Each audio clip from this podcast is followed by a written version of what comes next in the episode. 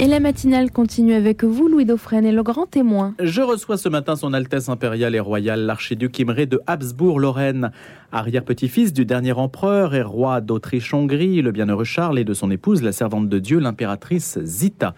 Marié, père de quatre enfants, l'archiduc Imré est le directeur associé de Multiplus Finance à Genève, une société de conseil patrimonial au service des familles, des congrégations religieuses et des fondations. Il est aussi le fondateur d'Aliter Invest, une société spécialisée dans les fonds de placement éthiques à dimension chrétienne.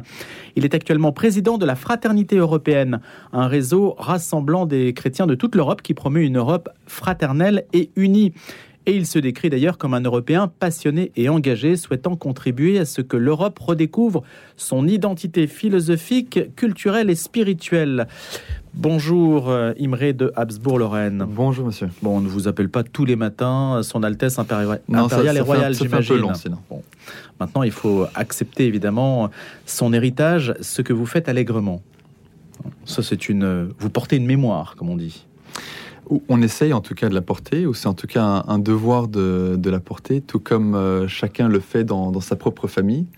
Mais il se fait que, ma famille a bien sûr une histoire euh, très longue euh, et, qui a eu un impact sur pas mal de pays européens. Et donc l'idée, c'est vraiment de, déjà de se former, d'écouter les histoires familiales. J'ai eu la chance depuis tout petit à table d'avoir une ambiance où mon père, ma mère racontaient beaucoup d'histoires et donc voilà, c'est un, héritage, euh, une histoire que l'on porte et que on souhaite transmettre. Surtout en ce 28 juin, 28 juin 1914. Absolument, 28 juin 1914, qui est donc une, euh, une date, en fait, aujourd'hui, on commémore les, les 108 ans euh, de, du début de la Première Guerre mondiale, ou en tout cas de l'élément déclencheur de, de, cette guerre, qui a été un moment terrible pour l'histoire de l'Europe. Euh, un moment où en Autriche-Hongrie, euh, l'empereur était François-Joseph, euh, son héritier François-Ferdinand, qui lors d'une visite à Sarajevo, aujourd'hui Bosnie-Herzégovine, a été assassiné avec son épouse. Et c'est ce qui a donc déclenché une succession de, de conflits et finalement qui a mené à la Première Guerre mondiale. Est-ce que vous êtes dans l'optique de dire que la Première Guerre mondiale visait à abattre euh, la seule monarchie catholique impériale en Europe? Alors, c'est en tout cas, euh, c'est probablement une raison. C'est pas la raison la plus officielle, mais c'est probablement euh, une raison. Une famille qui incarnait des valeurs quand même très très chrétiennes, qui qui s'est toujours définie et qui a montré aussi par ses actes euh, qu'elle souhaitait défendre l'Église, souhaitait euh, défendre la, foi en Europe. Il y a quand même toutes les, batailles de Vienne qui sont, qui sont aussi connues. Donc Vienne était aussi un, rempart euh, de, ce bastion chrétien en Europe. Et, et, on le voit pendant les quatre ans qui ont suivi, donc durant cette guerre, et après la guerre avec les 14 points de, de Wilson qui ont souhaité donc démanteler l'Empire au nom d'une plus grande autonomie des différents peuples, une autonomie qui était aussi justifiée, euh, mais un souhait peut-être de, de remodeler toute cette partie de l'Europe qui était euh, foncièrement inscrite dans ses valeurs chrétiennes.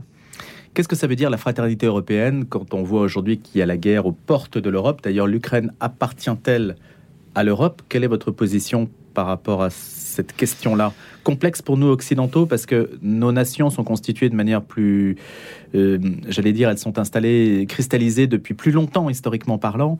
C'est plus mouvant à l'est mhm. euh, et l'empire austro-hongrois évidemment était une sorte de patchwork aussi identitaire.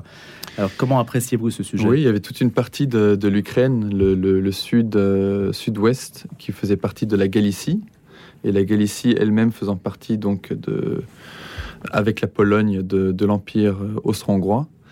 Euh, il y a beaucoup de, titres, en tout cas au début, qui disaient la, guerre est aux portes de l'Europe. Mais je pense, comme vous l'avez dit, que la guerre est en Europe. Euh, L'Ukraine est une, réalité européenne ancienne, avec toute son histoire, euh, et, même au-delà de 1922, qui était un petit peu le, premier, quand ils ont rétabli l'Ukraine au sein de l'URSS. Euh, donc depuis toujours, il y a eu cette question ukrainienne qui montre bien que c'est un pays qui, a une identité. Euh, on, parle de cette question ukrainienne. Ça, montre bien donc cette, cette entité très réaliste qui fait partie effectivement de l'Europe. Et donc ce conflit actuel est une, tragédie pour l'Europe. Euh, c'est un, conflit qui, qui s'enlisse, euh, avec bien sûr des... Ça, ça va bien au-delà de, de l'Ukraine, bien sûr, avec, mmh. avec ce, ce, cette opposition entre l'Ouest et l'Est, entre la Russie et, et l'OTAN aussi. Et par rapport à la Russie, est-ce que vous avez une position, Imre de Habsbourg? Euh, je pense que la, la, Russie a un parcours qui n'est pas, qui n'est pas évident, notamment avec euh, l'arrivée de, de, Poutine, qui a voulu vraiment remettre la Russie euh, sur la carte. Euh, il faut repartir euh, après la Deuxième Guerre mondiale, où euh, à, la fin de la, à la fin de la guerre, ici, en tout cas en Europe de l'Ouest, on a eu le plan Marshall très longtemps. Et puis en 1989, après la guerre froide, la question s'est reposée. Est-ce qu'on allait faire un autre plan Marshall avec les, Américains qui allaient investir massivement euh, en Russie ou au contraire, est-ce qu'on allait euh, vraiment faire payer la Russie pour ces euh, décennies de, communisme en, Europe centrale et de l'Est? Et euh, c'est vraiment la deuxième solution qui a été choisie. Et donc la Russie, pendant longtemps, a été euh, assez écartée. Je ne suis pas historien, mais c'est un petit peu comme ça que, je le ressens. Et forcément, Poutine, qui a vécu dans sa jeunesse, à 20 ans, 30 ans, on est plein de, on, regarde ce qui se passe sur son pays, on est plein d'entrain et une grande fierté aussi pour son pays. Et donc euh, en 2000, quand il est arrivé, très rapidement, il s'est penché sur ce sujet de, de, l'intégration dans l'OTAN de plusieurs pays. Euh, il y a eu les conférences de Munich en 2007 où il a clairement posé la question vers quoi se dirige l'OTAN? Euh, si, l'OTAN veut intégrer tant de pays autour de la Russie, qui est vraiment l'ennemi? Donc il avait un petit peu ce, sens des tournures. Malheureusement, il avait, il avait vraiment tout pour, euh, pour bien terminer, j'ai envie de dire, son travail d'avoir remis la Russie sur la carte euh, mondiale, un pays qui était respecté. Et là, maintenant, depuis 2-3 mois, euh, c'est l'hécatombe avec un pays qui est complètement isolé. Donc c'est tragique pour la Russie, un, un, pays qui a une, une grande richesse culturelle, euh, des valeurs aussi profondes. Euh, et, et, voilà, je rêve, je rêve mmh. vraiment aussi au sein de la fraternité européenne de, de pouvoir entamer, euh, que, que, toutes les personnes qui se sentent appelées à cela, de pouvoir entamer un vrai processus de paix après le conflit, bien sûr, parce qu'il y, y, a un temps pour tout, euh, mais qui sera essentiellement euh, basé sur le, sur le spirituel. Vous avez une voix quand même plutôt discordante sur l'idée de savoir s'il faut fournir des armes à l'Ukraine, s'il faut entrer dans ce conflit davantage, ou, ou est-ce que vous n'entrez pas dans ces considérations-là? Je pense que c'est tellement compliqué, il y a beaucoup de choses qui nous échappent, notamment au niveau des médias, où on lit, en, Europe de l'Ouest, on lit énormément de choses, et quand on regarde au sein de certains réseaux, on a, information, on a des informations aussi sur, sur d'autres points de vue, notamment en Russie ou dans d'autres pays de, l'Europe de, l'Est euh, où les points de vue sont, sont très très différents. Donc c'est très complexe. Ce qui est sûr, c'est que, euh, que l'OTAN est, clairement engagé, pas officiellement, mais, mais clairement engagé. Euh, et, maintenant, euh, même la France participe donc en, en envoyant des, véhicules blindés. Donc, euh, donc la guerre s'enlisse un petit peu, et en même temps, beaucoup de choses peuvent se passer très vite. Il suffit de quelques événements pour, euh, pour que tout s'arrête, une nouvelle personne qui émerge. On l'a vu dans, dans, l'histoire de, plusieurs pays. Euh, c'est une histoire de, de, per de personnes et de personnalités, souvent. Il manque un archiduc pour combler le vide de, de l'Europe centrale. Tant que ce n'est pas un assassinat. Qu'est-ce que vous voulez mettre sous le, le, nom fraternité européenne? Pour les personnes qui vous écoutent et qui ne connaissent pas nécessairement la cause qui est la vôtre, quand vous dites euh, que vous souhaitez contribuer à ce que l'Europe redécouvre son identité philosophique, culturelle, spirituelle, qu'est-ce que ça veut dire? Alors, ce que ça veut dire, c'est que euh, l'Europe traverse un, une, une, ce que Jürgen Habermas, donc le philosophe allemand, appelle une crise civilisationnelle une crise civilisationnelle, c'est quand même une, euh, c'est quand même quelque chose de très profond et euh, qui touche à l'identité même de l'Europe. C'est très difficile de, définir qu'est-ce que l'Europe, qu'est-ce que c'est d'être euh, d'être européen. Et la fraternité européenne, donc ce groupe de, chrétiens engagés à travers l'Europe, souhaite adresser ce sujet en, en, redécouvrant, j'ai envie de dire, l'âme de l'Europe. Ça veut dire qu'est-ce que, qu'est-ce que l'Europe, qu'est-ce qui fait la, beauté culturelle aussi de l'Europe? Et en fait, on, on réalise qu'on ne peut comprendre l'Europe qu'en puisant dans nos racines profondes. Euh, mon grand-oncle, l'archiduc Otto, donc le, fils euh, aîné du, bienheureux Charles, disait Celui qui ne sait pas d'où il vient ne sait pas où il va, car il ne sait pas où il est. Et je trouve que c'est une phrase qui est très poignante pour l'Europe aujourd'hui. Si on ne, si on n'assume pas nos racines, si on ne les considère pas, comment est-ce qu'on peut comprendre la vocation de l'Europe? Comment est-ce qu'on peut comprendre, euh, comment est-ce qu'on peut avoir une vision pour l'Europe, puisqu'on est euh, à un point où on ne sait pas vraiment qui on est? D'où cette crise identitaire assez profonde aujourd'hui. Quel avis portez-vous sur la décision de la Cour suprême américaine concernant l'avortement? Euh, Alors c'est bien sûr une, euh, une, grande victoire pour, pour toute personne qui considère que, que la vie est sacrée. C'est aussi un, un, grand élan d'espoir qui nous dit que tout est possible, en tout cas aux États-Unis. Alors il faut, il faut prendre espoir aussi pour, pour notre chère Europe. Euh, mais, mais voilà, c'est un retournement de situation qui est hors norme. Euh, mon épouse, qui est, qui est américaine, c'était une, joie. Euh, elle est rentrée dans, dans, le bureau à la maison avec, avec un, cri de joie en disant Est-ce que tu réalises que c'est ce pourquoi je me suis battu avec ma famille depuis des décennies?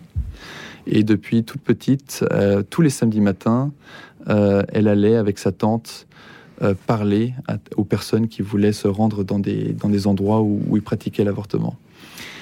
C'est mon épouse est quelqu'un de très très engagé dans, dans ce domaine. Mais bon, aux États-Unis, on voit de, de, tout. Il y a beaucoup de courants. Parfois, c'est pas très fait de manière pas très délicate. et, et, mon épouse, a, je trouve, je suis pas très objectif en disant ça, mais je trouve qu'elle a une une manière d'aborder le sujet qui, est, qui se concentre vraiment sur la, beauté de la vie. Et, donc pour elle, c'était vraiment une, énorme victoire. Vous pensez que ce combat peut être prolongé de manière efficace en Europe?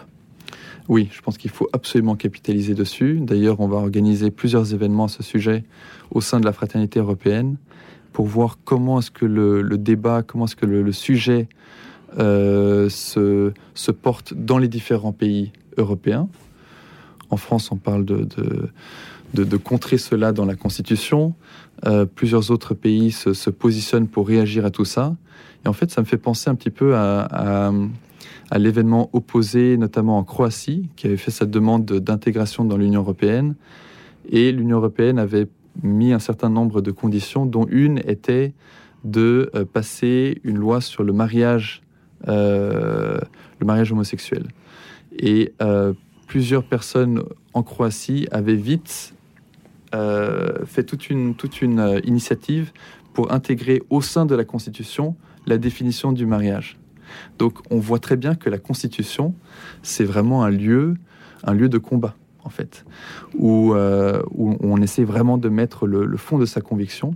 Je pense qu'une une Constitution doit rester le plus simple possible, avec seulement certains points fondamentaux euh, sur la gouvernance et la définition vraiment d'un pays. Imre de Habsbourg, que pensez-vous du Brexit? Il faut sortir de l'Union? Pour certains pays, ils doivent avoir cette liberté-là? Ou vous, votre euh, âme européenne, vous interdit-elle ce genre de perspective?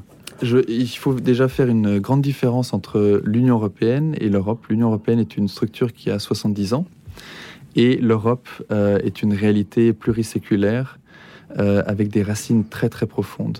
Donc déjà, pour moi, il faut vraiment regarder où va l'Union européenne en tant que structure. je pense que l'intention de base était, était une bonne intention, c'était de commencer sur des bases très pragmatiques de collaboration entre l'Allemagne et la France. Mais Robert Schuman, typiquement, a toujours dit dès le début qu'on ne devait pas s'arrêter là et qu'on devait retrouver l'âme de l'Europe. Il disait l'Europe doit aussi être euh, spirituelle. Donc on ne peut pas s'arrêter seulement à une réalité purement économique et politique. Donc déjà, je ferai une grande différence. Je pense qu'il il y a un certain euroscepticisme, et ça a été le cas aussi des, Anglais, mais c'est le cas ici en France, c'est le cas dans, beaucoup de pays européens aussi en Europe centrale, avec les, pays de Visegrad. Donc il y a un euroscepticisme, et je pense que cet euroscepticisme, aujourd'hui, est justifié. Est justifié parce que l'Union européenne a, euh, changé euh, l'intuition de, base des, fondateurs de, des communautés européennes, avec notamment un, certain nombre d'idéologies qui sont rentrées dans, ce combat.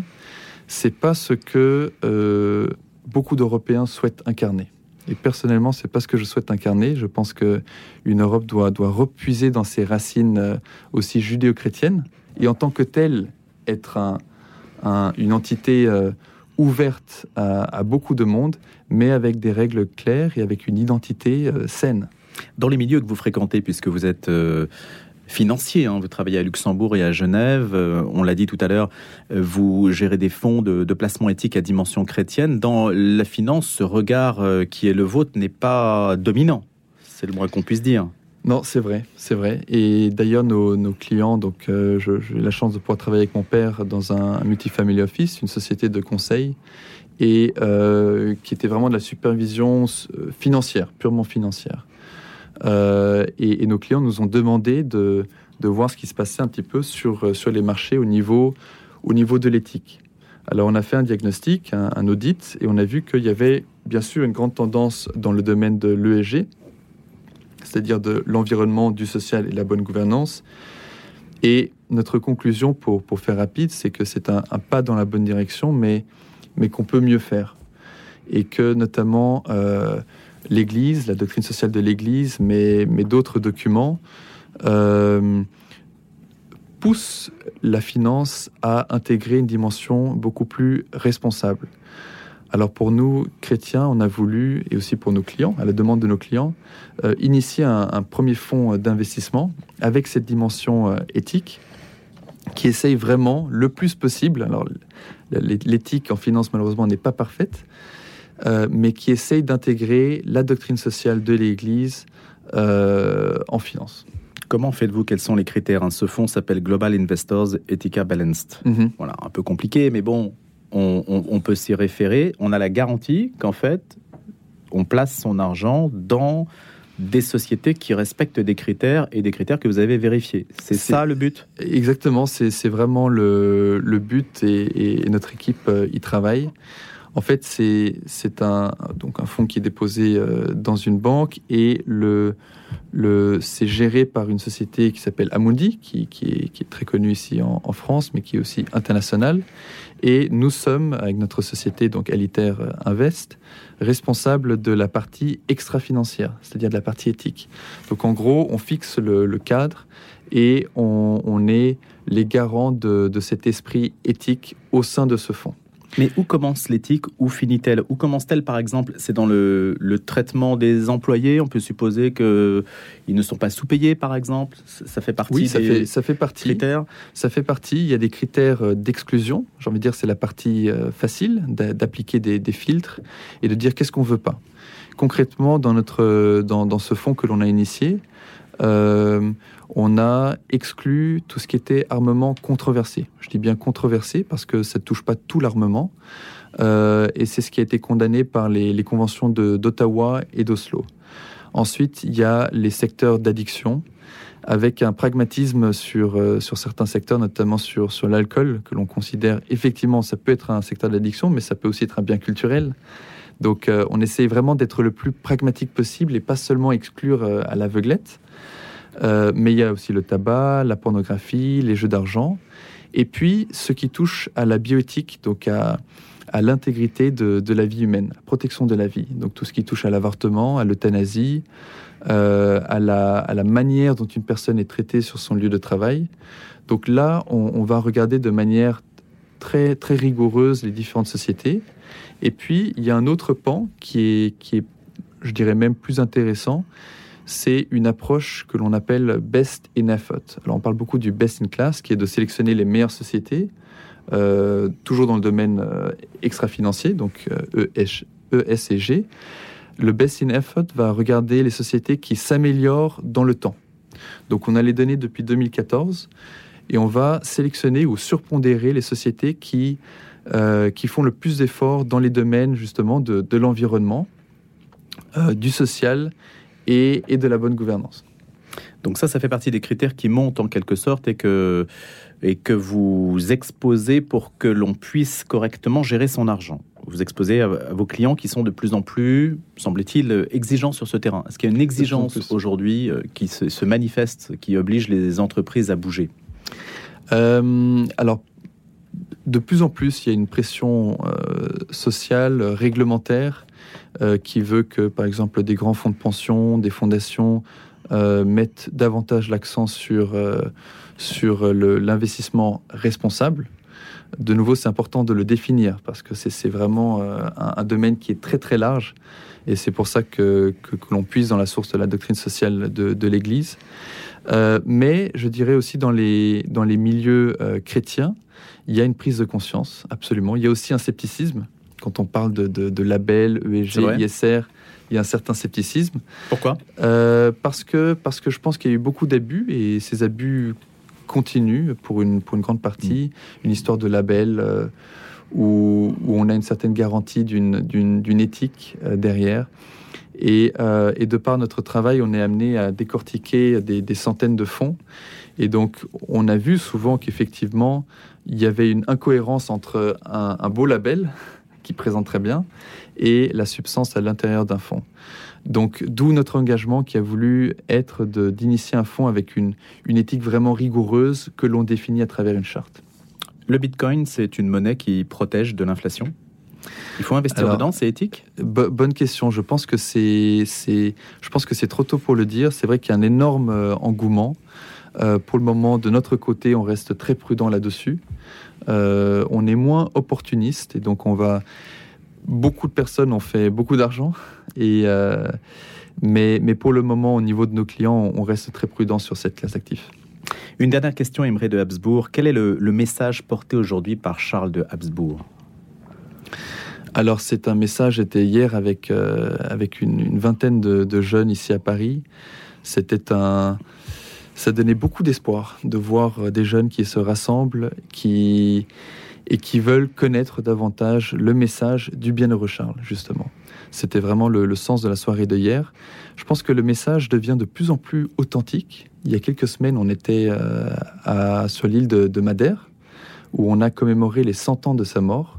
C'est un message de, de père et d'époux. Vous savez que la dimension de mariage était très importante. Et euh, un message pour les hommes euh, de, responsabilité, une personne qui arrivait à voir euh, long terme, et, et un homme qui, met sa foi vraiment au centre de sa vie. Donc un, message très très actuel et j'encourage tout le monde à lire davantage à son sujet. Merci beaucoup d'avoir été notre invité. Imré de Habsbourg-Lorraine, ce matin, dans Le Grand Témoin. Je vous souhaite une excellente journée. Merci à vous, merci beaucoup.